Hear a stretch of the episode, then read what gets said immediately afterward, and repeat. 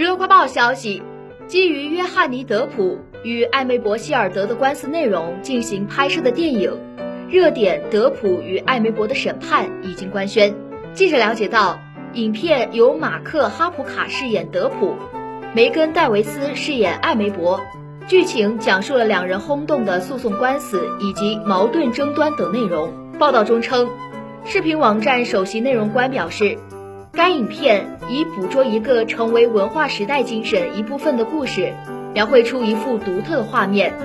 展示了数百万观众在整个夏天头条新闻中观看的内容。本片将于九月三十号上线福克斯流媒体平台。